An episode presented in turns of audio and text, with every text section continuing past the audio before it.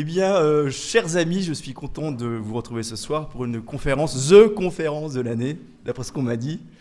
Évidemment, dès qu'on parle d'hommes et de femmes, ça motive tout le monde. Et c'est vrai que ça touche à des euh, choses essentielles euh, dans l'homme, comme dans la femme d'ailleurs.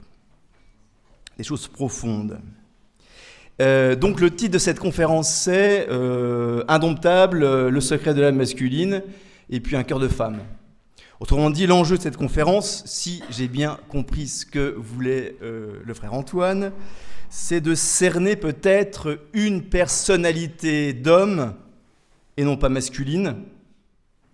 Je t'expliquerai un peu plus tard euh, pourquoi. Et une personnalité de femme.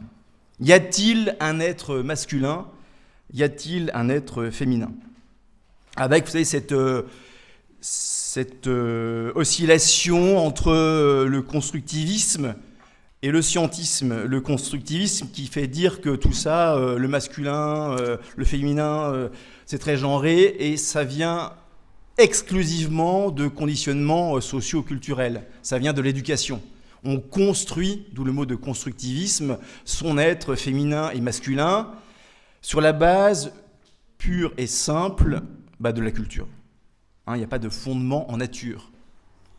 On nie dans ce cas-là, évidemment, à fond le sexe biologique.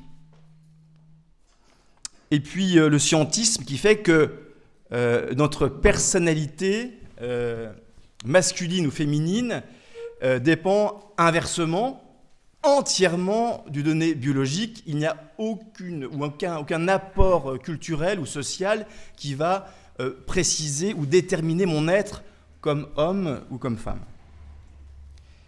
Donc l'enjeu, c'est peut-être d'essayer de, cerner, d'approcher au plus près ce que serait une personnalité d'homme et de femme et comment cela se manifeste.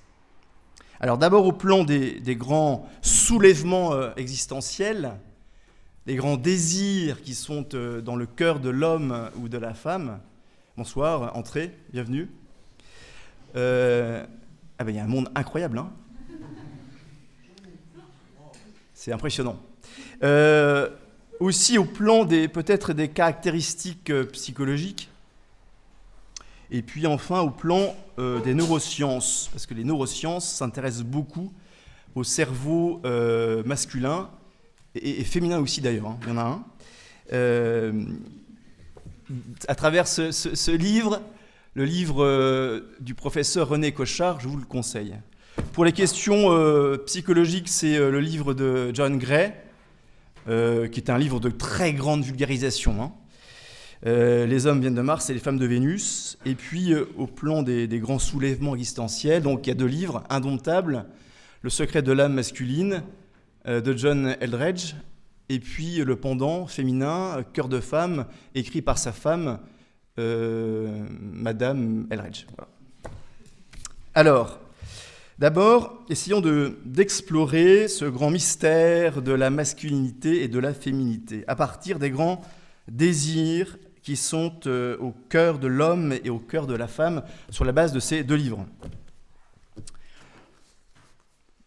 C'est toujours intéressant, évidemment, au lieu de partir de postulats a priori, de partir de l'expérience et de ce que nous ressentons. Euh, alors certainement sur la base quand même de quelques idées euh, euh, qui sont charriées par la société, par la tradition et la culture, disons en tout cas occidentale.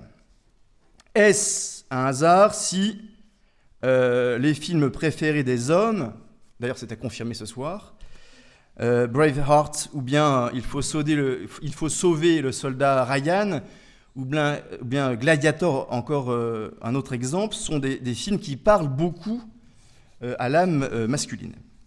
Et puis d'autres films, comme par exemple Raison et Sentiment, Titanic, Coup de foudre à Notting Hill, Pearl Harbor, sont des films qui parlent davantage à l'âme féminine.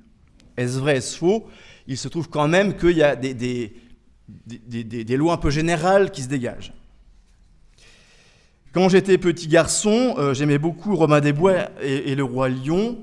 J'étais moins sensible, c'est vrai, à Cendrillon ou euh, à La Belle au Bois dormant. Bon. Ma petite sœur Nathalie, à l'inverse, l'était. Alors est-ce le fruit de l'éducation ou est-ce que c'est vraiment des choses qui collent à la peau de l'homme et de la femme? La question reste entière. En tout cas, partons de ce constat. En allant visiter les profondeurs de l'être, quels sont ces désirs profonds du cœur de l'homme et de la femme? Qu'est-ce qui nous motive, qui anime profondément et donne un sens à notre être masculin ou féminin? Malgré euh, la tendance aujourd'hui moderne avec la théorie du genre à gommer, à flouter chez l'un comme chez l'autre ces désirs qui deviennent presque des désirs coupables euh, parce que ce n'est pas à l'air du temps. D'autant aussi que ces désirs peuvent être euh, parasités par des blessures au cours de notre existence, accumulées, et qui, enfouies en nous, nous empêchent d'être euh, presque délivrés de ce carcan qui nous bride dans notre épanouissement, soit comme homme, soit comme femme. Alors, commençons par la femme, à tout, tout seigneur, tout honneur. Excusez-moi, c'est très genré ce que je viens de dire. Voyons le cœur profond de la femme qui, d'après euh, ses livres, hein, je, ne fais que citer euh, des sources, soupire après trois choses. Euh, être préférée. La femme n'a pas besoin d'être aimée, elle veut être préférée.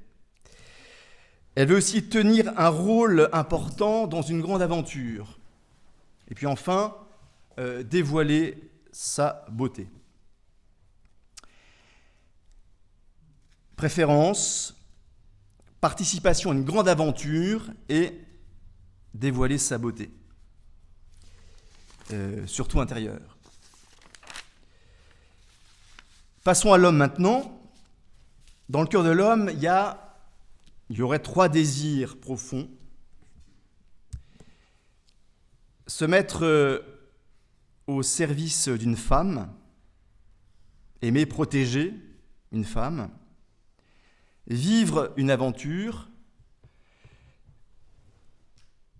et non pas des aventures, mais vivre une aventure, mais au sens où euh, l'homme a l'initiative de l'aventure et qu'il la prend comme une épreuve, un défi à relever, et puis euh, livrer aussi un combat. Voilà pour l'homme, servir une femme, vivre une aventure et livrer un combat. Alors j'ai développé chacun des points pour les femmes et pour les hommes. D'abord, être préféré. Même caché euh, dans un recoin de son cœur, la femme a ce besoin profond d'être remarquée, aimée, courtisée et préférée.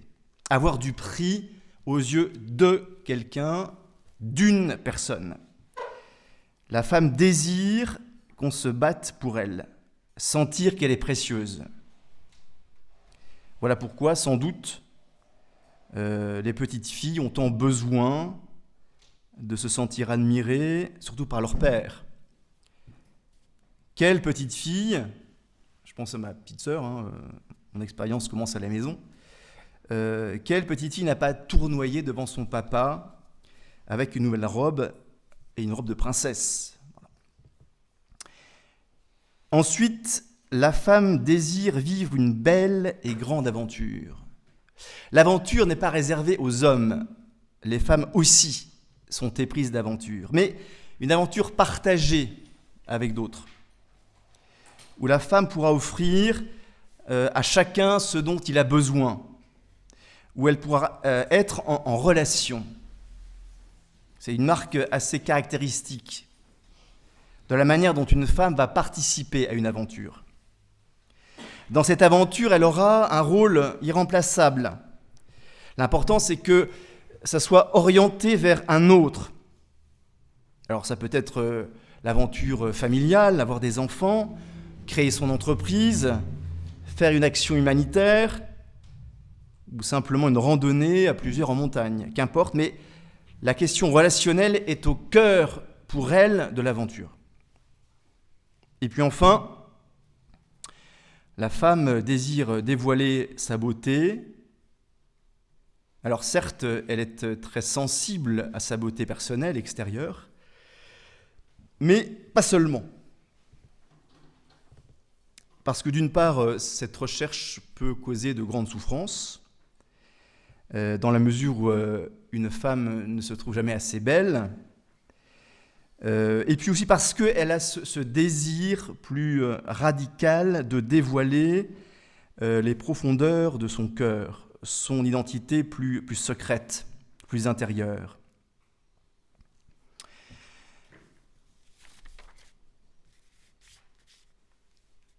J'ai passé quelques jours en, à Noël euh, en vacances avec euh, ma famille et, mes petites nièces, Céleste et Alice, euh, ont reçu en cadeau une trousse de maquillage. Peut-être que ça a à voir quelque chose avec ce trait féminin. Alors ceci dit, c'est moi qu'elles ont maquillé d'ailleurs. Ils m'ont dit, ah, bah, tonton, on va te maquiller. Donc j'avais du, je, connais pas trop les termes, mais j'avais du machin sur les yeux. Elle m'avait mis du, du, gloss sur les lèvres, là. Les ongles aussi, hein, enfin, j'ai tout y est passé. Mais on sent que pour elle, c'est assez fondamental. Heureusement, aucune photo n'a été prise euh, pour moi. Mais leur, jeune cœur a besoin de savoir euh, qu'elles sont, sont charmantes. Parfois même, très tôt, elle commence à dire, mais est -ce que tu me trouves belle? Est-ce que je suis belle? Dans le cœur de l'homme, Trois désirs profonds qui rentrent d'ailleurs en écho et en correspondance peut-être avec euh, ces grands désirs féminins. D'abord, l'homme souhaite livrer un combat. Il a besoin de savoir qu'il est fort. La vie a besoin que l'homme soit fort qu'il se consacre euh, tout entier à une cause et que ça soit un peu dur, en particulier euh, dans sa vie professionnelle. Voilà pourquoi très tôt les garçons euh, sont un peu bagarreurs. Ils aiment jouer au jeu de cap et d'épée. Ils ont besoin de se prouver à eux-mêmes et aux autres qu'ils sont dangereux, qu'il faut compter avec eux. Est-ce la conséquence d'un formatage culturel ou le résultat de troubles psychologiques? Est-ce un profond désir inscrit dans leur cœur? En tout cas, l'homme a un besoin viscéral, et j'en fais partie, même si je porte une robe, un besoin viscéral d'être reconnu dans leurs compétences. Waouh! Comme, euh, comme vous êtes fort, frère Marie-Olivier un besoin d'approbation, notamment par rapport à la figure paternelle, en se confrontant à lui, pour savoir si on devient ou pas un homme. Ensuite, l'homme, comme la femme, partage ce désir de vivre une aventure.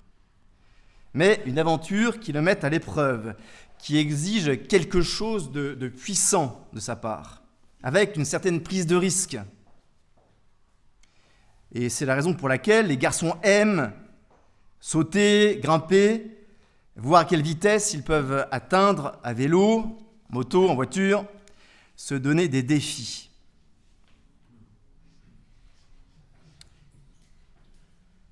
Et puis enfin, l'homme aurait ce grand désir aussi en lui de mettre sa force au service d'une femme. Il veut mener un combat, c'est vrai, mais aussi se battre pour quelqu'un. Et rien ne stimule autant le courage d'un homme que la femme qu'il aime. Il y a comme ce, désir d'être un héros pour quelqu'un et pour euh, sa bien-aimée. Et c'est vrai que beaucoup d'adolescents, euh, garçons, font souvent des choses débiles pour impressionner les filles. Voilà en tout cas d'où l'on part pour essayer d'approfondir et cerner cette personnalité d'homme et de femme. Passons, si vous voulez, maintenant au plan des euh, caractéristiques psychologiques. je fais pas mal de préparations au mariage euh, et j'ai pu quand même. Alors, j'ai pas, pas fait des milliers de préparations au mariage, hein, j'ai pas marié des, milliers de personnes, mais quand même, j'ai un petit acquis d'expérience et je commence à tenir assez précisément quelques statistiques en la matière. Alors, le, le livre de John Gray, par bien des aspects, est taillé un peu à la serpe. C'est un peu caricatural. Mais enfin, il dit quand même des, euh, des vérités élémentaires et d'expériences un peu communes. Donc vous le savez, dans son livre, il dit L'homme vient de Mars, la femme de Vénus, ils habitent deux planètes différentes, parce que, de fait, au plan psycho-affectif, ils ont des manières très différentes de fonctionner et de réagir. Et en énumérant ces, euh, caractéristiques, essayer de faire une corrélation avec ces grands désirs, ces grands désirs existentiels qu'on a euh, énumérés et pour l'homme et pour la femme. Il y a peut-être des relations. Dans ce monde de Mars, l'homme est très porté sur la compétence. Et à l'inverse, la femme qui vient de Vénus est davantage sensible à la relation. Dans ce monde masculin, à Mars, la psychologie masculine se manifeste par euh, euh, le, caractère séquentiel, un seul dossier à la fois. Chez la femme, sur Vénus, elle est multitâche. Alors que l'homme, il n'y a qu'un seul dossier ouvert à la fois, sinon il est perdu. La femme, il y en a dix en même temps. Sur le monde de Mars, chez l'homme, il y a un primat du rationnel. Je ne dis pas que la femme n'est pas rationnelle, je dis qu'il y a un primat du rationnel. Sur quoi? Sur l'émotionnel qui règne à Vénus. Sur Mars, quand l'homme a un problème, il le résout tout seul et répondra Tout va bien, je gère. Sur Vénus, la femme, elle, parle de ses problèmes. Quand une, femme a des problèmes, euh, moi j'ai vérifié 10 millions de fois, euh, la femme prend son téléphone, appelle ses copines. Un mec le fera pas. Enfin, au bout d'un certain temps, quand il sortira de sa caverne. Mais d'abord, le réflexe, c'est je me replie dans ma caverne et surtout, fichez-moi la paix. Pardon. Alors ensuite, on a une sorte de, noyau dur euh, psychologique là, euh, qui touche à notre manière de nous sentir aimés, pour les hommes et pour les femmes. Sur Mars, un homme se sent aimé quand euh, on lui fait confiance,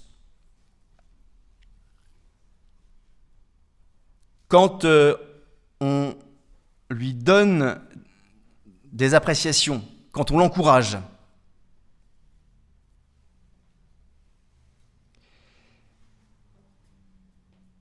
Je me, limite à deux, caractéristiques. Inversement, la femme, elle se sent aimée quand euh, on fait preuve à son égard d'attention et de compréhension. De sorte que John Gray dit que l'homme, de ce point de vue-là, est un dauphin et la femme, un jardin permanent. Pourquoi l'homme un dauphin? Parce qu'un dauphin, il va être performant euh, euh, au cirque aquatique dans la mesure où on lui donne du poisson. Plus il a de poisson, plus le dauphin se surpasse. Hein. et ce, dans les cerceaux, est de plus en plus haut. Parce qu'on lui donne du poisson. La femme, elle, se sent aimée et on la compare à un jardin permanent parce que une femme a toujours besoin d'attention. elle n'est jamais rassasiée dans l'ordre de, l'amour. Et un jardin, vous savez, ça demande de l'entretien en permanence. On n'a jamais terminé. Et on voit d'ailleurs ça au, moment du basculement entre les fiançailles et le mariage. Euh, quand un, mec veut conquérir une fille, il va être hyper prévenant, hyper attentif, hyper attentionné. Et puis, euh, dès qu'il est marié, c'est bon. Je lui ai montré que je l'aimais, c'est pour la vie, maintenant j'arrête de, euh, d'entretenir le jardin. Et pour la femme, c'est assez pénible parce que au moment où justement où son jardinier a, signé le contrat, eh ben, il ne fait plus rien. Parce que pour l'homme, c'est acquis. Or, les besoins affectifs de l'homme et de la femme sont très différents de ce point de vue-là.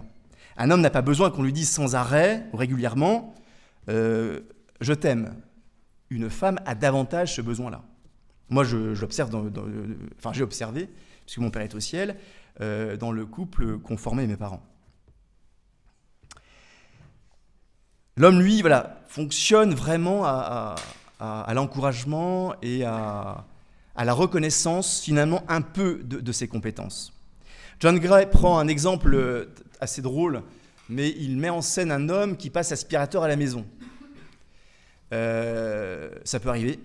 Euh, et donc sa femme tombe sur lui dans le salon et lui dit Ah, mais chérie, c'est extraordinaire, c'est, le, tapis est hyper propre, Merci d'avoir passé l'aspirateur. Personne, finalement, ne passe l'aspirateur comme toi. Euh, et le gars, finalement, aspire non seulement le tapis, mais euh, la cuisine, l'étage au-dessus. Voilà, il, est, il se sent poussé parce qu'il est encouragé.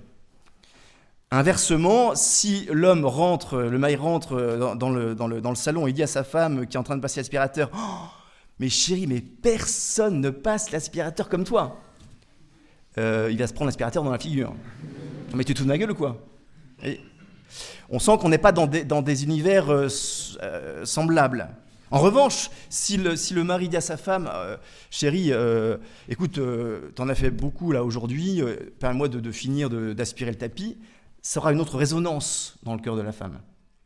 Mais inversement, si l'épouse rentre à la maison en voyant son mari passer l'aspirateur et lui dit Oh chérie, tu dois être fatiguée, euh, je te remplace. La réaction du gars, du, gars ça sera Mais enfin, euh, quel problème?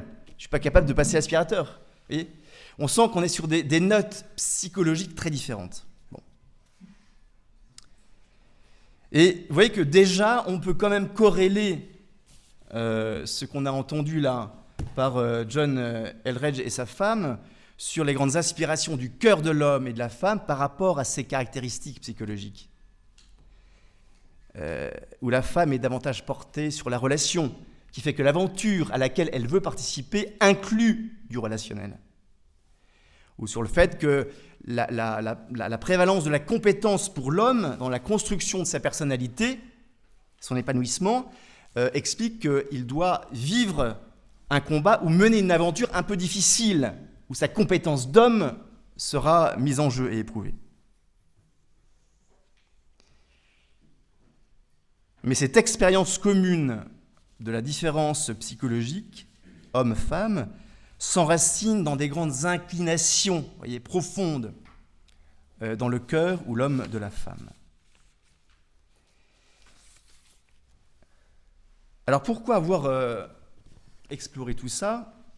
C'est pour en arriver à la question de l'apport des neurosciences dans cette question-là qui peut-être nous permettra de comprendre que la lutte des sexes, qui passe soit par euh, l'opposition forcenée des différences entre hommes et femmes, ou par euh, l'annulation pure et simple de toute différence entre les hommes et les femmes, conduit à une impasse, en fait, et empêche de vivre euh, une certaine complémentarité entre l'homme et la femme. Alors sans, faire, sans entrer dans le détail de ce petit bouquin-là, euh, je vais vous montrer la biographie comme qui est assez impressionnante. Il faut voir la biographie. Voyez Il y a à peu près 528, 528 études scientifiques. Ça, correspond à ça dans le bouquin. Euh, qui alimentent la réflexion du professeur Ecochard. C'est vous dire que c'est plutôt approfondi. Et quel est le résultat finalement de, ces études neuroscientifiques sur l'homme, la femme, dans leur, fonction, euh, dans leur fonctionnement euh, cérébral et, bio-comportemental? Eh bien, voici les résultats. Il y a une grande diversité d'aptitudes entre les individus, que ce soit les femmes ou les hommes. Et euh, cette diversité concerne aussi bien euh, la vie euh, relationnelle que les mathématiques, l'art ou le sport. Et cette diversité a, pour une part, une origine innée qui est connue, qui touche au génome, qui touche à la question génétique. Par exemple, c'est le cas de l'empathie, plus grande chez les personnes porteuses de certaines versions allèles d'un gène codant pour le récepteur de l'ocytocine, l'hormone de l'amour. C'est aussi le cas de l'aptitude au langage non verbal, plus grande chez les personnes dont l'imprégnation de la testostérone in utero est moins forte. D'où le fait que pour les femmes, il y a une certaine aptitude au langage non verbal comme verbal un peu supérieure aux hommes. Alors évidemment, à cette diversité innée s'ajoutent aussi des questions liées euh, à, l'acquis dans nos vies. On développe un potentiel en, posant des actes. La pratique euh, permet de développer, par exemple, des aptitudes sportives ou intellectuelles. Eh bien, la pratique développe aussi des aptitudes relationnelles, dans la ligne de euh, sa masculinité ou de sa féminité. Alors, y a-t-il, oui ou non, d'après ces études, euh, une inclination ou une aptitude réservée aux hommes et d'autres aux femmes? Eh bien non. Hommes et femmes partagent les mêmes inclinations et aptitudes, parce que c'est une même nature humaine qui s'exprime à travers elles. On a tous, hommes et femmes, quelque chose en commun qui est une même essence humaine. Ceci dit, ces euh, différences moyennes, malgré tout, qu'on remarque entre hommes et femmes, relèvent de la nuance. Tous les hommes ont une aptitude au langage verbal et non verbal. Mais il y a une supériorité de la femme dans ce domaine-là. On peut trouver des hommes qui sont supérieurs dans le langage verbal ou non verbal à des femmes. Mais ça reste une exception par rapport à la règle massive et générale. Quels sont justement ces points, ces inflexions, ces, points euh, euh, de, de différence entre hommes et femmes? Chez l'homme, on observe souvent plus de goût pour la systématisation, plus d'intérêt pour ce qui se passe dans la société que dans la famille, pour l'analyse des faits que des émotions. À ces inclinations correspondent des aptitudes utiles pour réaliser ce vers quoi tendent évidemment ces inclinations. Les hommes ont en moyenne plus d'aptitude à mémoriser les aspects globaux que les détails, plus d'aptitude à l'empathie cognitive qu'émotionnelle, moins d'aptitude pour le langage non verbal. Alors, tout cela peut contribuer à tracer une personnalité plus typiquement masculine, avec son goût pour la chose publique, plus que pour ce qui concerne l'entourage immédiat, pour l'analyse des processus généraux plus que pour le soin du détail, avec une stabilité émotionnelle, parce que l'incidence hormonale sur un homme est beaucoup moins forte que sur la femme. Je n'ai pas besoin, je pense, de faire de dessin. Par contre, les femmes ont d'autres atouts. Les femmes ont cette euh, inclination plus importante à lire l'état émotionnel des yeux.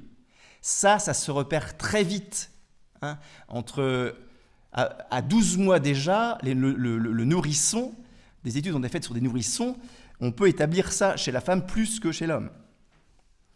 Une plus grande aptitude aussi euh, chez la femme au langage non verbal. Plus grand intérêt, plus grande aptitude à la mémorisation des détails.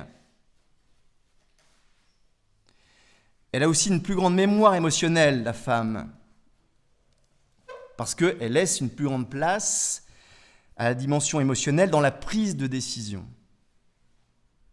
Tout cela peut concourir à esquisser les, traits d'une personnalité plus typiquement féminine.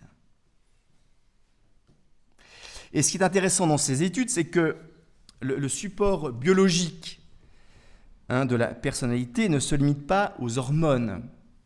Testostérone pour les gars, œstrogène pour les filles.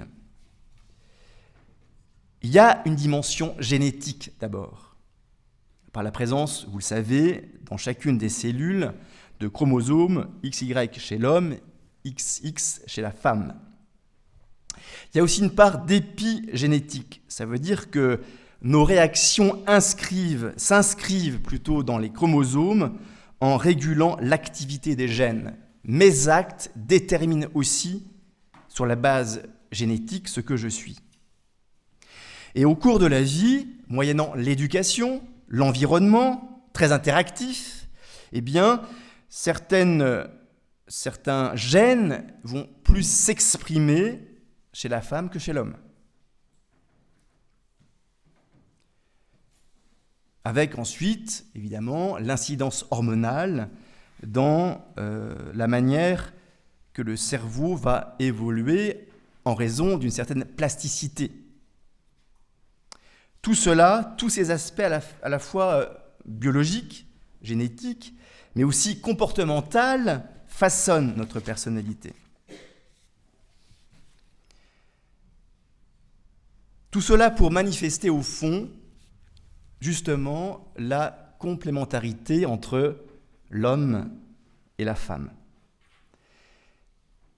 Dans euh, le régime de l'amitié, mais évidemment et surtout dans le régime de l'amour. Et au fond, euh, il faudrait, sur la base de ces études, qui incluent à la fois les neurosciences, la psychologie, et puis euh, l'écoute du sens commun, essayer d'arriver pour nous-mêmes à élaborer une certaine écologie humaine, intégrale, qui consiste à quoi? Qui consiste à s'émerveiller devant la beauté de la vie humaine, à prendre soin de cette vie humaine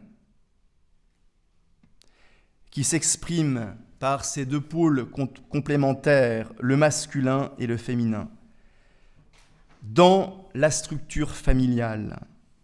Tout cela est au cœur de l'écologie humaine. Il faut sauver l'homme et la femme, sauver la famille, sur la base de ce que la nature nous a donné. Se former à l'écologie humaine comme hommes et femmes aujourd'hui, engagés dans des relations d'amitié pour préparer un jour un lien conjugal et une communauté de vie familiale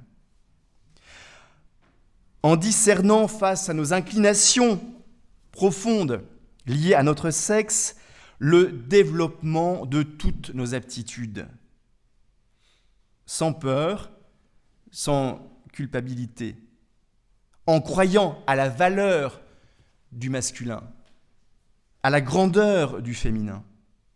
Et ça passe par la maîtrise de soi, le respect, la délicatesse, la stabilité affective, la gratuité, la fidélité dans les engagements et bien d'autres aptitudes favorables à la vie conjugale et familiale.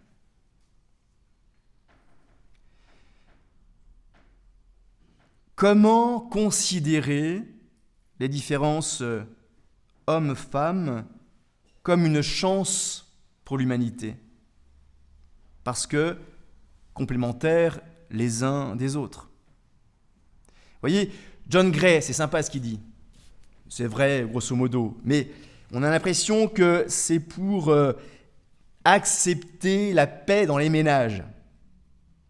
Ça veut dire que j'accepte qu'il soit comme ceci, j'accepte qu'elle soit comme cela, et puis, euh, pourvu qu'il progresse euh, en devenant un peu plus féminin, et puis moi un peu plus masculin. Comment croire que la complémentarité voulue par Dieu, avec euh, nos limites et nos faiblesses, avec le péché aussi, hein, qui rôde alentour, soit le gage d'une réussite conjugale et, familiale? Oui, les personnalités masculines et féminines sont complémentaires. Et cette complémentarité a un support biologique. Et il faudrait que, par exemple, chez la femme, sa plus grande facilité à intégrer dans sa vie les émotions, qui n'est pas une faiblesse, mais une chance, puisse profiter à l'homme, davantage travailler par tout ce qui touche à la rationalité. Et dans la décision que prennent des parents, par exemple, euh, eh l'émotion féminine et la froide rationalité masculine se complètent harmonieusement. Alors évidemment, chaque couple est unique. Et moi j'ai vu des, couples de fiancés où c'est la femme qui était plus rationnelle que l'homme. De ce point de vue-là, hein, euh, pour X raisons. À cause peut-être euh, d'un surplus de testostérone dans, au cours de la vie intra-utérine de, de, mademoiselle, que sais-je. Ou parce que dans, dans la vie de, au stade de l'enfance, de l'un ou de l'autre, euh, des choses ont, bridé ou ont traumatisé le développement harmonieux de, la personnalité.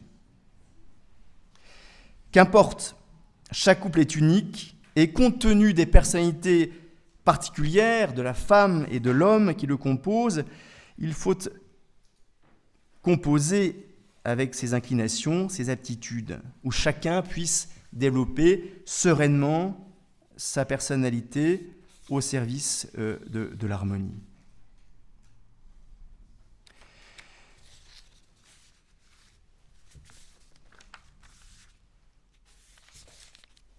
Quelle heure est-il Ok, formidable, très bien. Conclusion.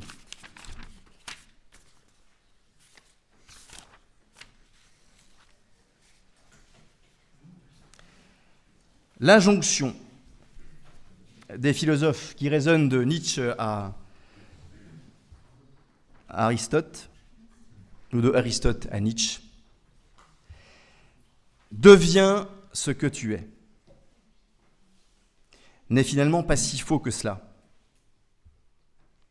Dans tous les cas, cette injonction est un appel à être acteur de son propre développement.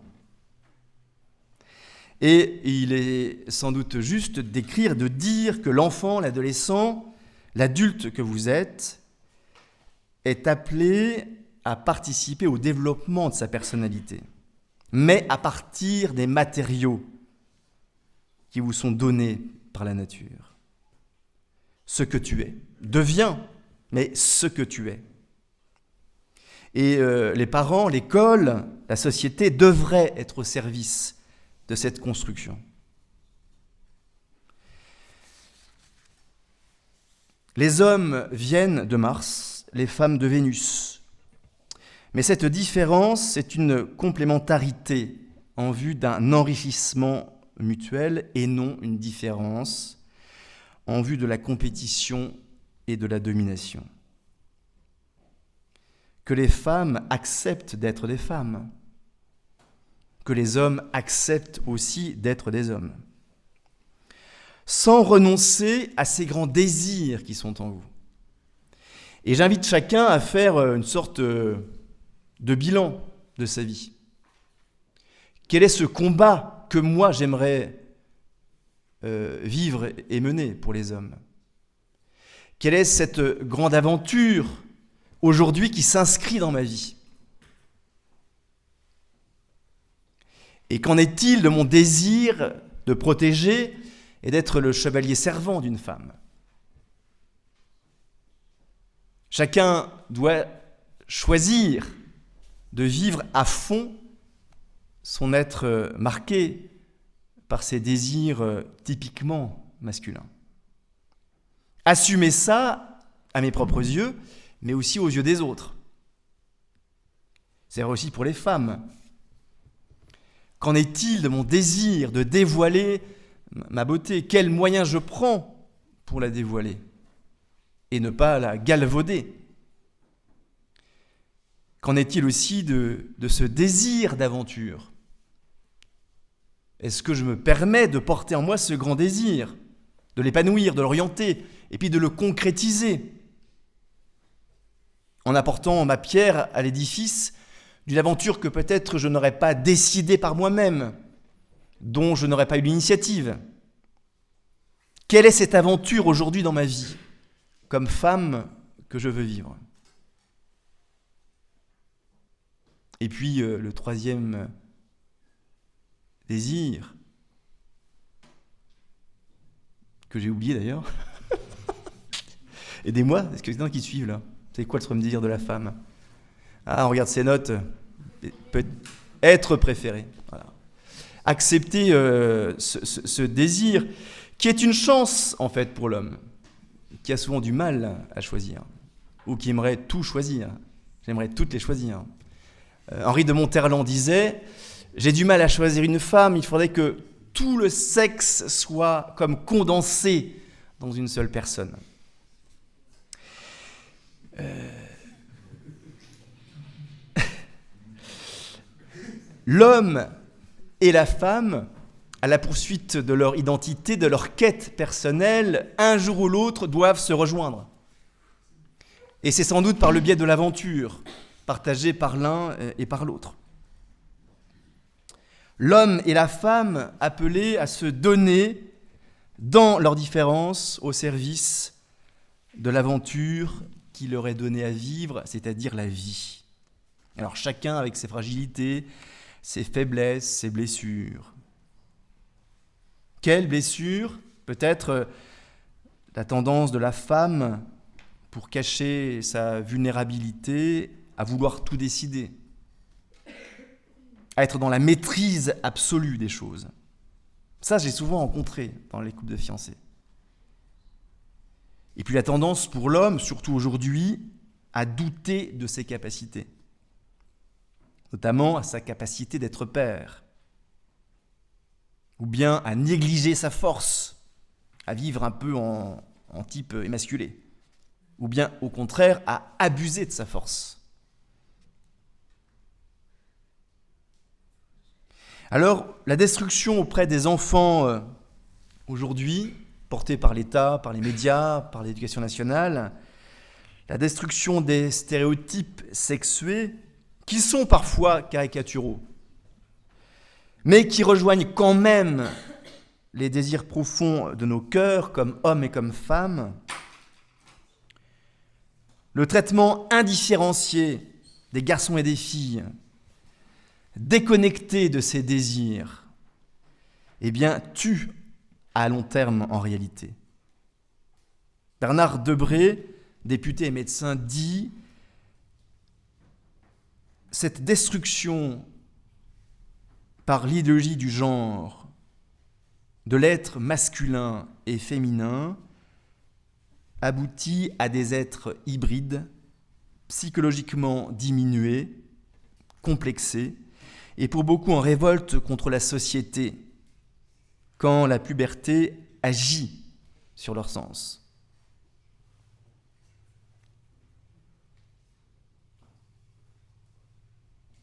Mes amis, Dieu nous a donné une nature humaine commune aux âmes, aux hommes et aux femmes, avec de vraies différences qui sont pour la complémentarité dans ce grand défi de transmettre à votre tour la vie, de l'éduquer, de l'orienter pour que, après vous, de génération en génération, puisse se maintenir ce projet des origines.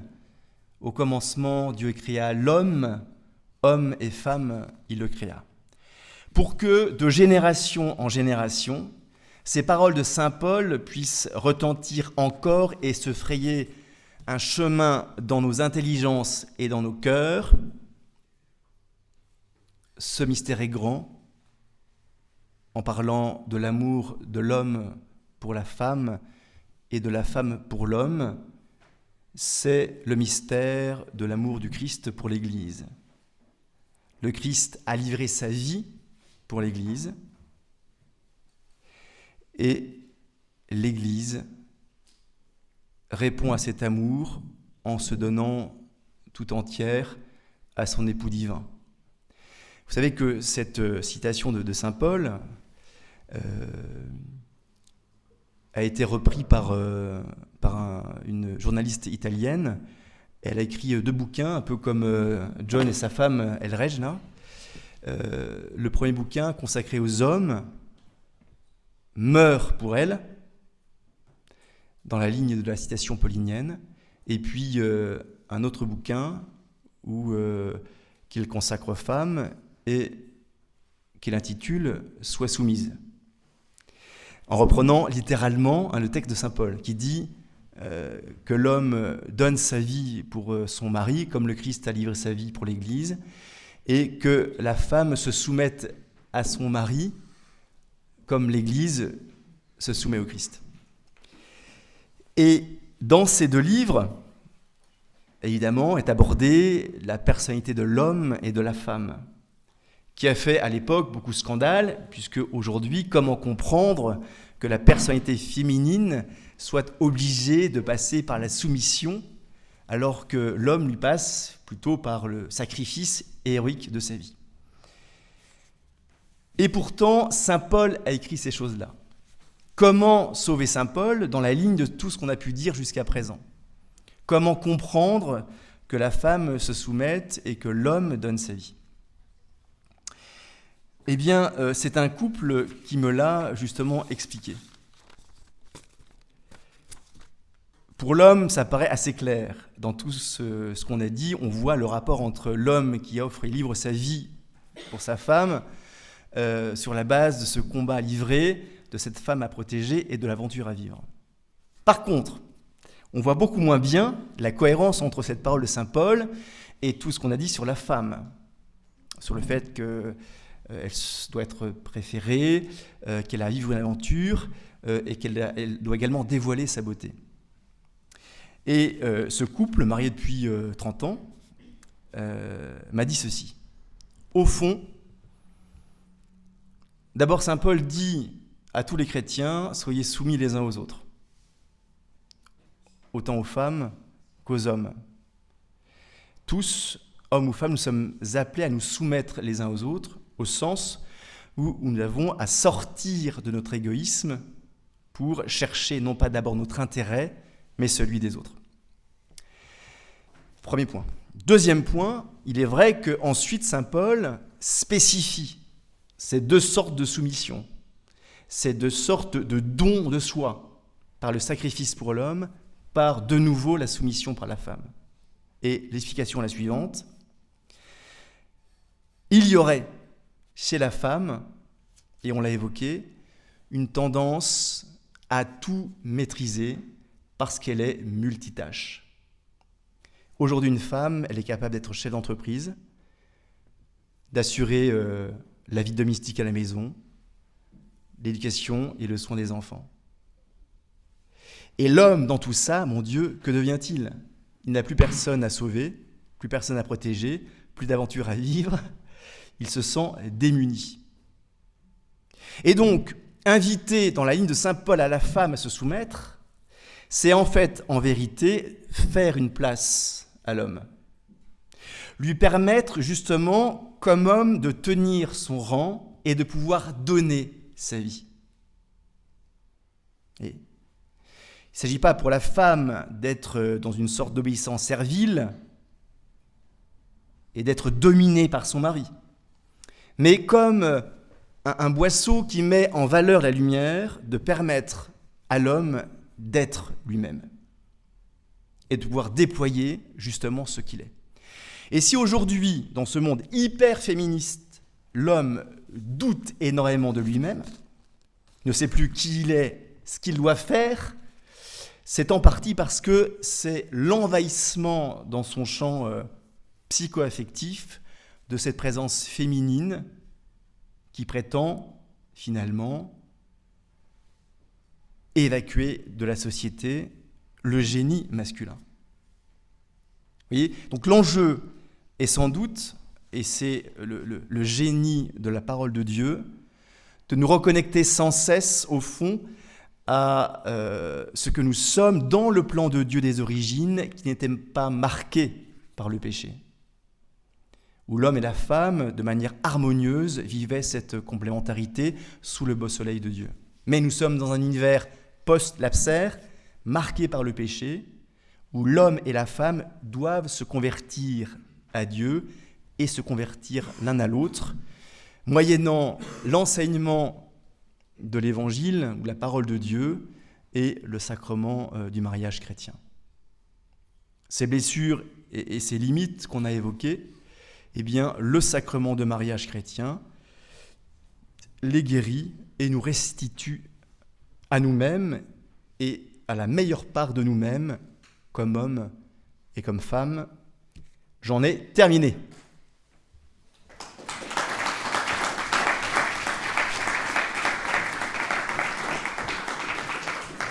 Je ne sais pas s'il y a des questions ou pas. Des questions? Bon alors, euh, allez-y. On a peu de temps là? Ouais Ouais, il y a des questions là, je t'en prie.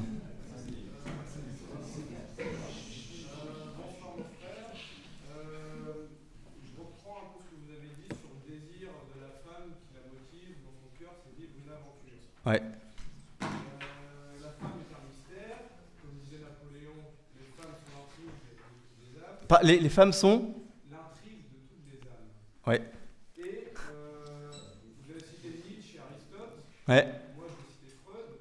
Il dit que quand la femme désire un mot et qu'elle l'obtient, et ben, ce désir disparaît de l'espace. Ainsi, je voulais savoir si dans vos livres, euh, peut-être les auteurs parlaient justement de euh, ce désir obtenu, comment la femme allait réagir. Euh, alors moi, je suis pas du tout d'accord avec Freud. En tout cas, c'est pas pas l'expérience que j'en ai, euh, parce que je fais aussi du service après-vente du mariage, voilà. Et, euh, en fait, la femme n'est jamais rassasiée dans l'ordre de l'amour. Elle, elle, a ce besoin récurrent d'être rassurée sur sa capacité à plaire, sur sa séduction, sur, sur la place réelle qu'elle a dans le cœur d'un homme. Et et singulièrement de son mari. Euh, la, quête de la femme, qui peut peser d'ailleurs beaucoup sur la, relation conjugale, euh, enfin, j'ai plein d'histoires à raconter de cet acabit-là, mais euh, une femme et un homme viennent me voir, ils sont mariés depuis, depuis 20 ans, et puis, et, puis, et puis elle me dit, mais il ne me dit plus qu'il m'aime. Enfin, il faut que je lui arrache, lui tire les verres du nez pour qu'il puisse dire ces, deux mots, je t'aime. Euh, alors je sais bien qu'il m'aime, mais j'ai besoin d'entendre régulièrement ces mots pour me sentir aimé, en fait. Et le mari de répondre, mais écoute, euh, quand je t'aimerai plus, tu seras la première à le savoir, hein, je t'assure. Euh. très bien, mais, mais, mais c'est pas de ça dont il s'agit. Et c'est que ce qui porte le, lien vital entre deux êtres, c'est le, sentiment d'être aimé. Pas seulement le, le fait d'être aimé, parce que cet homme aimait sa femme. Euh, mais il l'emmène, tiens, il se dit, qu'est-ce que je peux faire pour qu'elle se sente aimée Tiens, je l'emmène une semaine à Venise. Et puis une semaine passe, ils reviennent à la maison, et, la femme lui pose la question euh, deux jours après, est-ce que tu m'aimes? Enfin, on a passé une semaine à Venise, euh, tu vas pas me poser la question tous les jours quand même. Moi, c'est mon expérience. Puis Freud s'est dépassé aujourd'hui. Hein. Je pense que Freud, l'homme n'est que sexe, c'est une profonde aberration. il y a d'autres écoles de, tu de, psychologie, de psychothérapie qui aujourd'hui, euh, à mon avis, euh, même euh, au plan universitaire, ont dépassé Freud. En tout cas, je ne suis pas non plus spécialiste de Freud hein, ni de Lacan, mais ça me semble contraire à l'expérience commune. Enfin, en tout cas, la mienne. Après, c'est vrai que moi j'évolue dans des, milieux plutôt euh, des milieux, comment je pourrais dire, des milieux euh, classiques. Pas forcément catho, hein. Parce que je suis au moyen marine et je marie pas mal de, gens qui sont loin de l'église, mais qui ont ces, codes profondément inscrits en eux. Mais voilà, après, je ne, je, prétends pas euh, avoir euh, parole d'évangile. hein. Je, vous fais part humblement d'une expérience personnelle sur la base aussi de certaines réflexions. Euh, mais de fait, il y a des femmes aussi qui sont dans un- une grande lassitude de, de- de relations. Ça arrive aussi, bien sûr. Moi, je réfléchis à l'échelle un peu massive, hein, sur, des, sur les, grands espaces. Euh, on dit que l'homme a une, sex- une sexualité as- assez euh, libidinale, la femme moins. J'ai rencontré des femmes qui étaient, euh, pardonnez-moi l'expression, des chaudasses. Bon. Euh, co- comme prêtre en plus, donc c'est vous dire. Parfois, il n'y a pas de limite, quoi. hein. Mais d'une manière générale, il y a quand même des constantes. Voilà. Bon, je ne sais pas si j'ai répondu à la, à la- à la question. euh.